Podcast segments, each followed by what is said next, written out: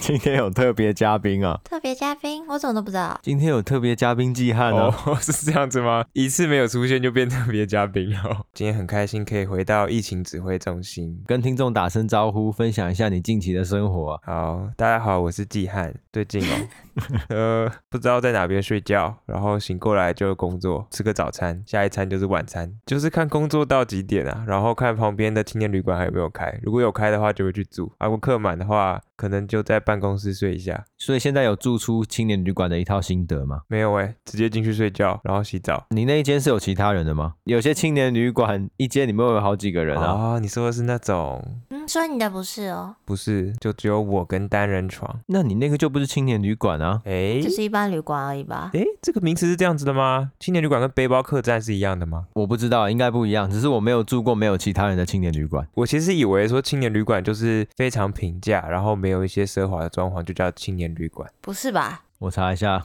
青年旅馆是一种针对旅客和年轻人的旅馆业态，强调自助互助、实惠不浪费，以社群生活和文化交流著称。所有青年旅馆都会提供多人选择，让旅客共享同一个房间，以节省旅游开支。所以你住的可能不是青年旅馆。诶，只是一晚一千块，算青年旅馆了就三四百就有啦、啊？台北呢？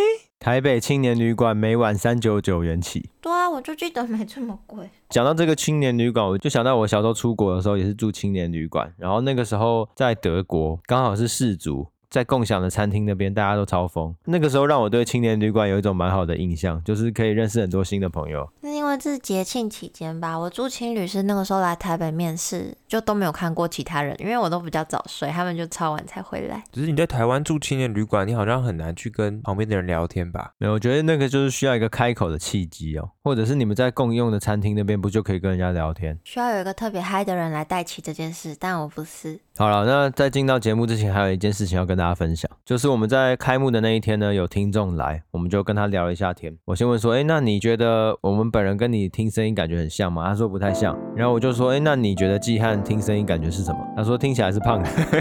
OK，然后原来我的 声线是胖我不子。在场。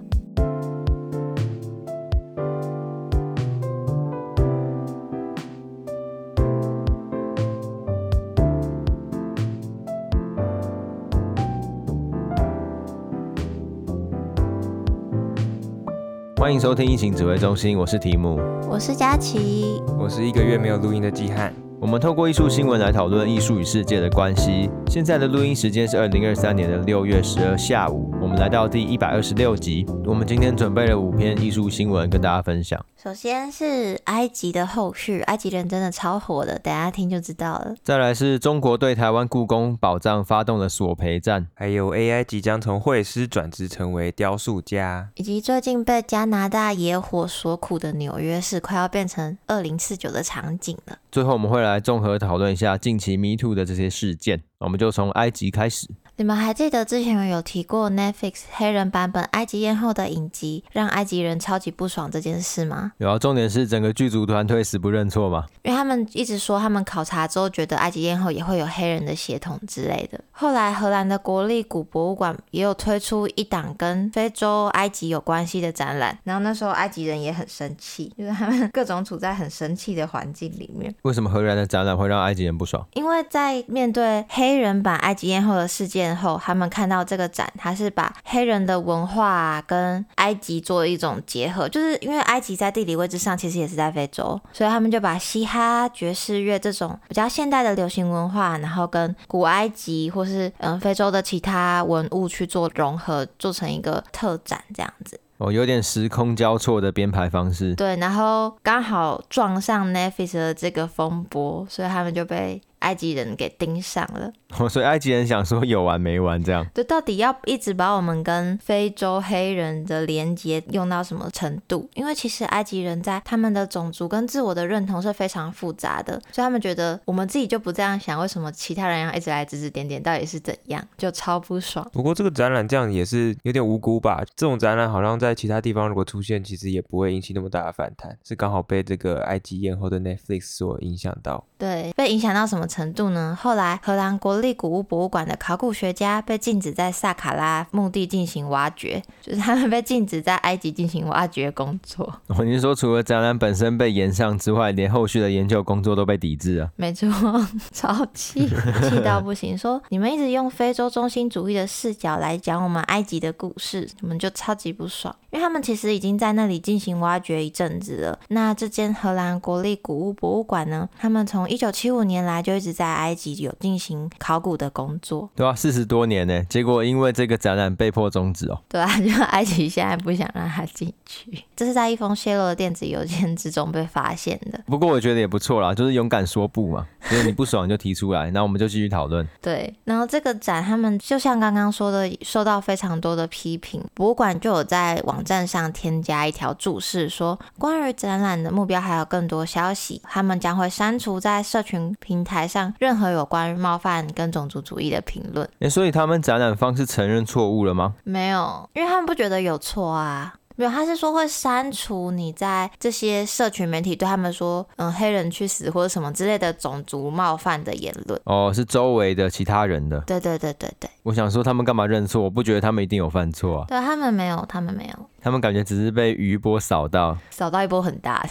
所以整件事情简单来说，就是从 Netflix 的黑人版本《埃及艳后》开始，导致埃及人超爆不爽，然后迁怒荷兰的展览，到现在是不让荷兰的考古学家在埃及继续进行挖掘的工作。呃蛮还蛮期待后续发展的，就是还有什么合理的事情会被这波扫到变成不合理 的？也不一定合理啦，有一些讨论空间呐、哎，只是考古工作很正常吧，很合理吧？没有啊，我对你不爽啊，啊，我看你不爽没？那等你气消了，我们再继续考古嘛。嗯，看不爽的事可多了，啊，有什么国家看我们不爽？隔壁 呀、西台湾。西台湾 ，OK。接下来要讲的就是中国对台湾故宫宝藏发动的索赔战，因为故宫珍藏的这些艺术品呢，现在已经不是艺术品，他们是中国和台湾冲突的政治棋子。啊，这早就是了啦，他一直都有双重身份啊，就是他同时是艺术品也是棋子。对，那我们要先来讲古一下，避免有些人不知道这个事情的来龙去脉是什么。我说的是故宫典藏的来龙去脉，真的有人不知道，很有可能吧？我现在怕我讲出来的其实是错的，你知道 吗？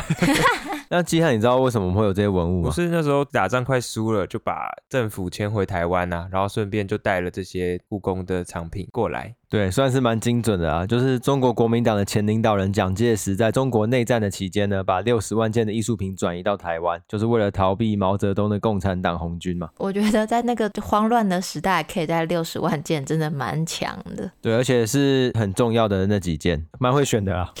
专业的。现在这个时空呢，中国希望收回这些收藏品，因为这些收藏品从一九六五年以来呢，就一直放在故宫，那已经逐渐成为中国跟台湾之间酝酿中的争端源头。他们是主张要文物归还吗？他们觉得那是他们东西，对不对？呃，文物归还是比较旁观的视角，他们主张的比较像是那本来就是他们的立场，跟文物归还有一点点不太一样。等一下可以再多做说明。可是他们也主张我们也是他们的、啊，那干嘛还要还他们嘞？ 哦，那阶段性的问题嘛，慢慢还嘛。不是啊，我们不是他们的吗？那我们的博物馆就是他们的博物馆啊、那他们要个毛线？啊，既然是他们的东西，他们想要放哪里，他们可以决定啊，对吧？所以他们现在想要把那些东西放回内陆啊，哦，这样逻辑是不是就更清晰一点，可以说服人？虽然 他们不是这样想。想要放近一点啦，想要放在床头柜啊，不想放在客厅之类的。 故宫的立场一直很清楚嘛，就是无条件的拒绝归还任何藏品。而且我这次做资料才知道，故宫原来啊一直都是拒绝将艺术品借到其他国家展出的。 哇，难怪观光客来台湾一定要去故宫看，因为别的地方看不到啊。因为怕都回不来了，借出去怕被扣押，遣返到中国大陆；怕借出去回来就到床头柜了。啊那不要、哦，先继续在客厅，让我们看得舒服。所以故宫一直都是中国跟台湾其他邻国间不断升级政治紧张与历史冲突的缩影。例如说，今年四月，中国向台湾周边海域派遣的军舰，还有一艘航空母舰啊，都是近期挑衅很强的行动。或者是说，在二零二一年十月，中国国家主席习近平也有表示，就是台湾的统一必须实现。那这些东西都会反映在很多层面上，包含故宫的文物，他们真的很在意这些文物，对不对？他们蛮在意的。对这件事情呢，故宫的官员也有说，中国发起了一场激进的数位假新闻攻势，试图破坏博物馆的名誉。摔破碗哦，还是那个图片被盗被骇客那个？哦，图片被盗不算假新闻，那那个摔破碗算是半个假新闻。应该是说这个起因是正确的，是有这件事情的，可是被恶意的炒作。就是我们在去年十月也有分享，故宫收藏中总价值约二十五亿台币的三件瓷器被损坏，故宫选择在当时不正式的记录这些损坏，导致高阶工作人员被指控掩盖事实，大家应该还记得。那些不是我们最珍贵的藏品。对，然后中国政府呢就抓住了这个故事，透过国家报纸攻击台湾当局，就声称呢统一之下这些国宝才能得到完全的保护，然后还发动了网络攻击，用一堆假账号一直去带风向，然后指责故宫就是没有好好的处理这些中国无价的艺术品，所以当时其实很多风向是中国制造出来的。他们要不要想一下，大概在七十年前，有很多我们来不及带走的文物，也没有被好好的保护。不是你要给别人改过自新的机会啊，哦，好吧，对，然后今年三月的时候，还有另外一个事件嘛，就是故宫藏品档案外流事件，目前也是被界定是中国网络攻击的一部分。因为故宫的副馆主任呢，当时也向 CNN 表示，博物馆的私人伺服器是被黑客入侵的。哎，所以跟我们当时报道的不太一样吗？因为当时好像是说是那个员工的问题。啊哦，对，那故宫他们是这样说的嘛，就大家自己判断。 OK，好，对，所以故宫的许多纷争和拉锯战，就是中国和我们之间的缩影。对于中华人民共和国来说呢，虽然国家成立起初，就像佳琪刚刚说的，目标是摧毁过去，所以如果当时的文物还留在中国，基本上也都拜拜了。不过近十年来呢，共产党已经重新定义了他们的使命，就是想要成为中国文化的保护者，所以才会无限上纲的透过各种方式追讨他们认为应该拥有的文物。他们好烦哦。而且依照中共的观点，中华民国已经不存在了，所以就可以更进一步要求索回继承放在我国的国家档案和财产。以他们的立场来看，的确也蛮有正当性的。以他们的立场来看是这样，没错。对，那对于中华民国来说，国民党当初成立了故宫，目的是为了显示台湾是一个照顾国家文化遗产，不会让狂热分子破坏文物的国家，同时也透过拥有庞大的皇室收藏中最重要的部分藏品，来作为国民党合法性的象征和延续。这个大家应该也都清楚。没错，就是我们才是真正的中国。对，所以在现行的法律论述下呢，简单来说就是这些东西与我们有关，而且在我们手中，所以归我们管。对于中华民国的立场是这样。哎，可是这边听起来就有点怪怪的哦。以中华民国的这个立场听起来，嗯，你说与我们有关，所以要归我管，这样吗？呃，与我们有关，而且在我们手中，听起来蛮英霸的。我们假设是一个旁观者，那有些人呢就会认为中国的文物当时是属于被掠夺的，台湾是台湾，中国是中国，所以台湾不应该拥有中国的东西。那故宫的文物就可以被放到文物归还的讨论范畴范围。 哪些人认为中国的文物当时是属于被掠夺的？网络上有些人啊，假设中华民国不是中国的合法政权，然后他不拥有中国的东西，就算被掠夺啊。依照这个脉络，然后另外一个加强的论点就是台湾是台湾，中国是中国，所以台湾不应该拥有中国的东西。虽然他过去这个政府可能经过过这个地方，就听起来很像大英博物馆里面一些非洲的典藏，他们觉得很像，就他经过带走，然后现在不在那里。对，那再提出另外一个，就是去年行政院院长苏贞昌在答询故宫文物被摧毁的时候呢，针对文物归还这个议题，他的回应是：故宫文物是属于人类遗产的东西，现在我国要努力保管，并且好好展览，没有什么归还问题。另外，我们希望全人类都是爱好和平、重视文物，台湾远胜于其他国家。这个听起来蛮像是需要文物归还的那种国家会说的话，因为它有点跳过这个文物保存正当性，它是不是可以拥有？它直接讲是人类遗产，还有它可以负责保存，这个有点怪怪的，对我来说。就是我们之前一直说的、啊，就说哎还回去你不会好好保管，那还是我这边保管，就是两回事。没有，我一直在想说，因为他们被掠夺都是不同民族的东西被移到另一个地方去，可是，在现在台湾汉族还是比较多的情况下，我们应该要用地域去讨论这件事，还是要用民族去讨论这件事呢？哦，就是民族主义还是国家主义嘛？就是你你的国家是以地理位置来定，还是以这群人民来定？应该是以政府来定吧，政府主权来定吧。那那这样就不一样啦。那清朝已经灭亡啦，它已经不存在啦，他们是政府，然后有些更是更早。呃，对，那清朝的继承国家是中华民国嘛？可有些人认为中国内陆的继承国家中华民国的继任者是中国啊，所以其实文物要不要归还，根本上的问题就还是这个中华人民共和国跟中华民国寄存的这个现实问题。就政权到底是怎么转移的？政权有差，然后文物到底要算谁的也有差。就像我们之前提到尼日那件事情，就是他应该要还给这个尼日王国，就是已经名存实亡的尼日国王，还是要还给现在本来那个尼日旧王国位在的那个国家的政府？就不知道要怎么办比较好。所以佳琪，你的观点是不用还吗？不用还啊，个人观点，不想还他们。 你也不是不用还，你是不想还吧？诶、用不用？我觉得还有很多要讨论的。那想不想？当然是不想啊。 我就喜欢你这么直接坦诚。 你觉得我们占有这些东西很爽？就是让他们不爽，我很开心。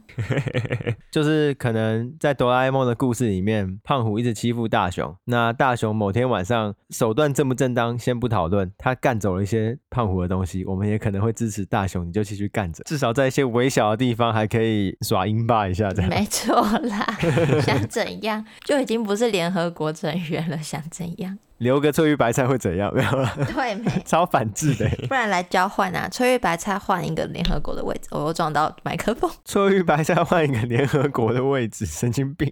哎，你觉得他们会愿意吗？ 不我会不愿意 啊！联合国中的中华人民共和国就是他们唯一能够被承认是有主权国家的事实的地方啊！啊，这个是不是又偏政治了一点？有一点哦，我觉得没关系啊，就讨论一下。没错，因为我们又不是说什么艺术归艺术，政治归政治的那种，他们全部都会互相影响哦。可是我真的有点偏向，好像有些应该要归还的，还一半是不是？所以就既然拿着的时候，有时候都觉得嘿好爽哦，干到了，然后有点心虚，那好像就是应该归还的。那你觉得是要还哪些？还是我再去搜寻一下世界上还有没有很相近的案例，然后他们怎么处理的？可能可以耶，啊因为我觉得还一半更奇怪啊，还一半是怎样啊？没有，还一半是变成说，在台湾这块岛屿有被中国传统文化朝代统治的那段时期的东西，我们可以留下来。哦，全部都是属地主义这样，那好像没什么可留的呢。对啊，都几乎都回去了。不过这边有一个很大的重点，就是我觉得归不归还，从头到尾都不会跟它能不能保存有关系。对对啊，这我们一直以来讨论都是这样。所以我觉得我国政府讲这个也偏反制，就是跟能不能保存没关系。因为假设那今天中国能证明他们超会保存，那你不就是没有立足点了吗？对吧、嗯所以我觉得这个是应该是可以有一个微小共识的地方，跟政治无关，比较跟艺术有关的地方。好吧同，意相信苏贞昌会听到这集的。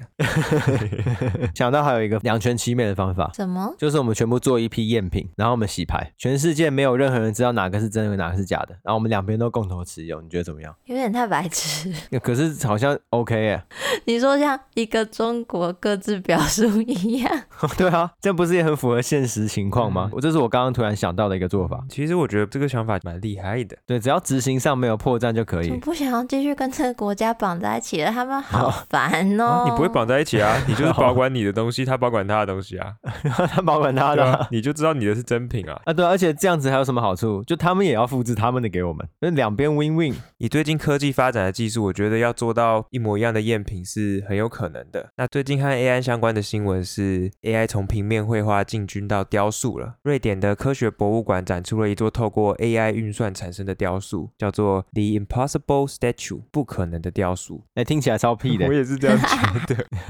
不可能的任务， 那它的外形是一个人形大小的不锈钢雕塑，它的动作我觉得也是蛮特别的，像是一个人在运球，结果运太高，运到几乎跟他的头一样高了。然后这颗球其实是一个地球仪，所以他不可能的点是什么？它不可能的点就是它运用 AI 的技术，把来自不同国家、不同时期风格的大师特色结合在一起。好比说，米开朗基罗他雕塑的对立式平衡，就雕塑的重心呢会落在某一只脚，从这件不可能雕塑也看得出来。那它也有结合罗丹雕塑的肌肉线条，还有日本高村光太郎雕塑中的 ，动态所以就是一个缝合怪嘛。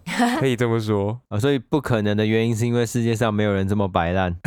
好像有点凶，但的确是这样。哦，只是它不可能的，还有一个点应该就是这个技术吧，没有人可以这样子这么高度的整合又重新创作出来。他们认为，对啊，因为大家比较熟的就是 AI 可以生成平面的图片，没想到现在它可以透过自动化的一些机械啊，去把不锈钢这种材质切割成立体的雕塑。那我在看这篇新闻的时候，会觉得这间公司在炫技，想要呈现出他们的加工很精密啊，很精准。不过我觉得还是可以回到，就是除了这个制作的难度跟创新之外，你们觉得这个雕塑物好看吗？我觉得他好奇怪哦，怎么说？那个头发真的是我觉得最怪的地 方，像是戴个浴帽，对不对？头发好丑。不过我觉得它下半部的材质处理跟肌肤做出区别，这部分是蛮好看的，还有下半部这种流动的线条感。对，听我说的是他们想要做的一点，他们想要做出雌雄同体，所以在下半身他有用一个布料的方式去遮掩住。呃所以雌雄同体它的解法就是把性器官遮住哦，呃，对，哦，也是一个方法啦。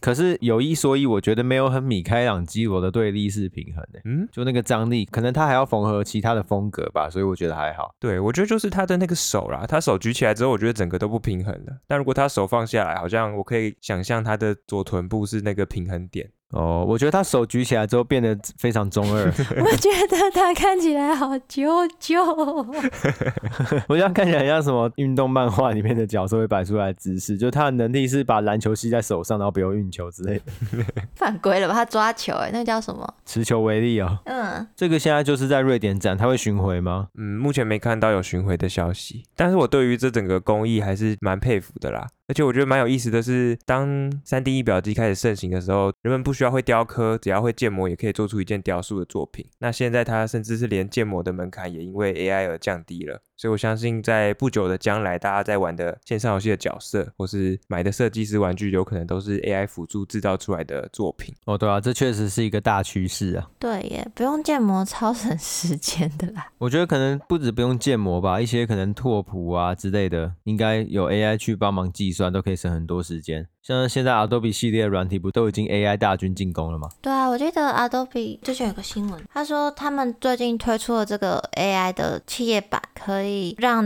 你使用的东西是被控制在没有版权问题的 AI 训练范围内，哦所以他们才敢夸下海口说，如果你用了他的东西还被急的话，他可以帮你。这就算是一种透过技术力的方式去限制非法途径的做法，只是实际上到底能不能这样子顺利的运作，就有待观察了。我觉得很大程度也是一种行销的手法吧，因为他们可能知道现在对于 AI 有很大一部分的论战就是关于智慧财产权，所以他们就打这个点来做行销。蛮厉害的，如果真有做到的话。像我们想去挑战看看的话，也要先订阅起来，才可以去挑战。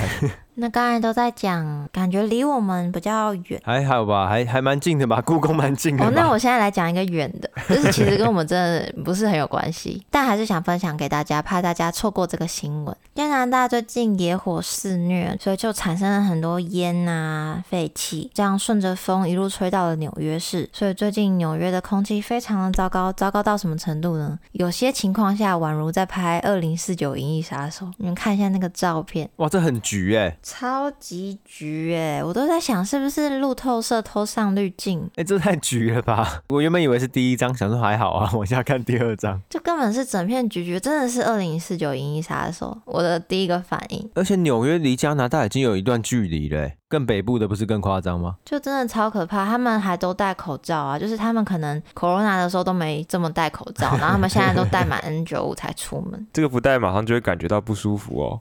对，长期饱受雾霾影响，台湾人表示 first time，只是我们没有橘成这样就是了， 对不起，失敬失敬。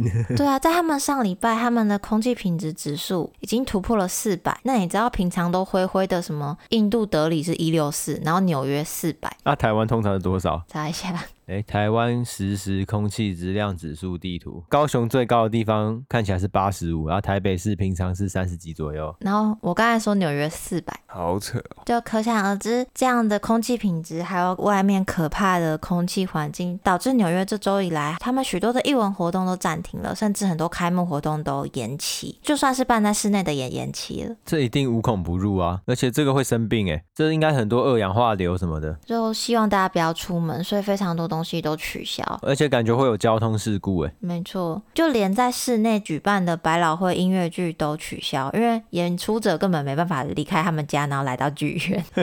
现在大家应该都只想要订个空气清净机在家里面吧？空气清净机表示杀了我吧，自 搞屁呀、哦，我们会把照片放到 IG，就大家一定要记得看到底有多二零四九。最后一个新闻就是国内近期爆出很多 Me Too 相关的事件，就各种断片超人吗？基汉知道断片超人吗？对不起，我不知道。啊，反正就是有一些人都是仗着喝酒，然后喝醉断片来进行一些切割啦。哦，我喝酒，我醉了，我什么都不知道了，我不知道我做了什么，对不起。对，那这些事件呢，就再次展开很多关于职场平权、性自主、取消文化和公众审判的讨论。以艺术领域来说呢，二零二一年年底的萨古流事件也算是 Me Too 的事件。当时候社会也激起了机构是否应该持续资助争议艺术家这个问题。这个也跟我们之前一直讨论的取消文化也有关系吧？我觉得这个真的好难哦，就是有的人会觉得他的创作要跟他的人品分开，但如果他已经是犯罪的话， 是要分什么啦？可以分开啊，就是你在监牢里啊，然后我在外面看你的作品，我 OK 啊。我觉得在讨论取消文化之前，还是要先讨论职场平权跟性自主，才比较符合比例原则。嗯，了解。那所以在当下的社会运动风潮中呢，很多人都踏上了谢罪赎罪的道路。那有些人当然就直接下台，或者是退出选举等等。只是近期呢，有一个案例比较特别，算是青出于蓝，像是鸟一样的自由啊。我怎么听不懂这些暗喻？哦，好啦，我先简述一下是什么事件，就是现为《Verse》杂志社长兼总编辑的张铁志跳出来发文。那、当然，现在已经锁成有限的人才可以观看了啊。简单来说呢，就是有说他二十多年前做错了事情，只是二十年来经历的痛苦，大家没办法理解，因为很多无中生有的谣言让他过去二十年像是在走钢索。所以在这个道歉全文中呢，不断强调他即使已经道歉了，仍然深受过去二十年的痛苦和谣言折磨，也直接质疑社会对于已经悔改的人太苛刻。就像整个网络社群呢，对真相都视若无睹。啊，这个文章出来之后，基本上是原地引爆。泡烂，嗯，我觉得他有些话，如果是别人替他讲，可能听起来不会这么不舒服。只是他自己说什么，他也很痛苦啊，或是大家对他太苛刻，我觉得这好像不是一个道歉的人应该要说的话。说得好，就是这样。对，那虽然张铁志在爆炸性的文章中控诉了 hashtag #MeToo 这个事件，但在他公开揭露之前呢，实际上是没有人对他指指点点的，也没有人揭露他的行为。那当然，他的公开出击就已经揭示了他的一些企图嘛。所以这个文章中所指的女性呢，也向媒体和大众明确表示，她虽然已经原谅了张铁志，但并没有知道他会公开这篇文章，而且也描述说实际的严重性是超过文章中的描述的，就是有点粉饰太平这样子。那也很肯定的说，的确就是性骚扰的行为。那虽然他也觉得过去这段时间张铁志已经得到应有的教训，那除此之外，这个当事人也没有想要多说什么。整个事件大概是这样。所以表面上看起来是当事人已经道歉，而另外一方也已经原谅他了。对，只是大家会不满的地方就是张铁志看起来很像要透过文章来操控一些风向，跟定义一些叙述，甚至想要把自己进到受害者联盟里面， 那大家就会很杜然。因为整个 Me Too 的运动里面，很重要的重点是，大家会跳出来说我也是受害者，而不是大家跳出来说我也犯过错，很不一样。我也是加害者，我做错了，人家原谅我了，还想怎样？哎呦，佳琪很愤怒哦，是，就很多白目的人，就是我觉得他有点想要转移注意力啦，就有点想要混淆一些重点。对我来说，当然我完全可以理解他面对一些谣言，他有痛苦的点，我这些我觉得都很容易理解，只是在不同的语境下的包装方式给人的感受会完全不一样，甚至是事情的比例跟先后顺序也很不一样。我觉得还有另外一点是因为他也是比较有话语权的人，所以当他这样子讲的时候，其实我相信当事人他就即使他之前说他已经原谅了，但是看到这种发言，应该会很无奈吧。我是觉得偏可悲啊，我就觉得尊重人没有很难，真的。就你如果不知道界限在哪里，你可以问啊呐、很难吧？很难吗？我觉得这要分两个、欸，我觉得他有权利的话，他一定是知道界限，然后他是仗势着他有权利，只是我觉得很多人应该是真的不知道界限，就是比较白目一点的。那今天这个案例应该是偏不是不知道，哦，那佳琪你觉得呢？你说哪个比较多嘛？因为我们都知道两种都有。对你自己主观认为这个事件哪一种比较多？我觉得世界白痴比较多，所以应该是不知道的多一点。是哦，对我来说，我觉得知道的占超多数诶，因为我觉得大部分全都是跟权势相关的啊、跟权势相关的应该都是知道的，也知道自己几两重，然后对方不敢讲。哦他假设心里面有知道对方不敢讲，就代表他知道这是错的吧，要不然没什么好不敢讲的嘛。就是无知的话，可能我想到比较严重的，可能就是他开了一个玩笑话，他觉得没什么，但对方其实很受伤。我觉得无知的可能是平常办公室的同事之间，他就会突然摸一下别人。哦，你就直接勾肩搭背。就那种揩油的那种就很烦。对，就是可能哦，你今天穿很好看，然后就突然摸一下你那种，我觉得那哦感觉算无知的，也很恶，不是吗？是啦我，觉得都很恶，回到刚刚这个张铁志的文章呢，有点像是非常淡化自己是加害者的这件事情，然后把自己放到受害者的地位，那充满非常多的疑问。所以我觉得 Me Too 运动国内二零二三年的现在才终于更大一波的渲染开来，还有很长一段路要走啊。我觉得能讲出来的人都已经非常厉害，就算真的讲不出来或是怎样的也没有关系。你说张铁志哦，我当然能不讲是说加害者， 诶 诶他也是受害者。 每个人都受害者啦，在这世界上遇到这些人真的是超可悲的。那今天既然佳琪对这种事情比较有情绪，我们就请佳琪对于这一段做一些结论。我觉得反而不适合我做，因为结论一定超偏激。我觉得没关系啊，我觉得真的想要别人不知道这些破事的话，当初就不要动手动脚动嘴巴去做啊！干，真的很烦欸呢、哎、这个干的话，我觉得可以再修饰一点。我觉得这个干大可不必。 会让人觉得你是情绪性发言，但其实你刚刚是啊就真深的思熟虑很的。那你觉得佳琪这件事情要如何从根本上改善？因为很多都事后追究嘛，你也没办法去阻止下一件事情发生。好难改善哦，它是有办法改善的东西吗？那你觉得这几年有没有逐渐改善？有的话，就代表一定有什么方法可以改善。你觉得取消文化会不会让他们有恐惧，因此他们不敢这样做？就是这种公众审判，虽然听起来有点民粹跟暴力，我觉得一定会啊！你看张先生这么怕，说什么他当不了博士啊，什么东西被煮啊，什么之类的。有权有势的人应该还是很在意他的形象吧，包含说任何其他我们可能刚刚有提到的萨古流。萨古德已经判决确定了啊、只是我觉得有太多都不可考，因为很难搜证啊。当时没有监视器，没办法收证。然后最近大家有这个风波，有人愿意讲出来，就是他可能也没有真的要定他死罪还是怎样，因为也没证据，只是他们就是想要让大家知道有这件事情发生。哎，对了，我们刚刚在预备这一集前面不是说结尾要开心一点吗？啊，这是怎样只是好像这周的新闻都偏没有那么开心，都是情绪起伏很大的。 ？AI 生成的雕塑感觉还蛮开心的。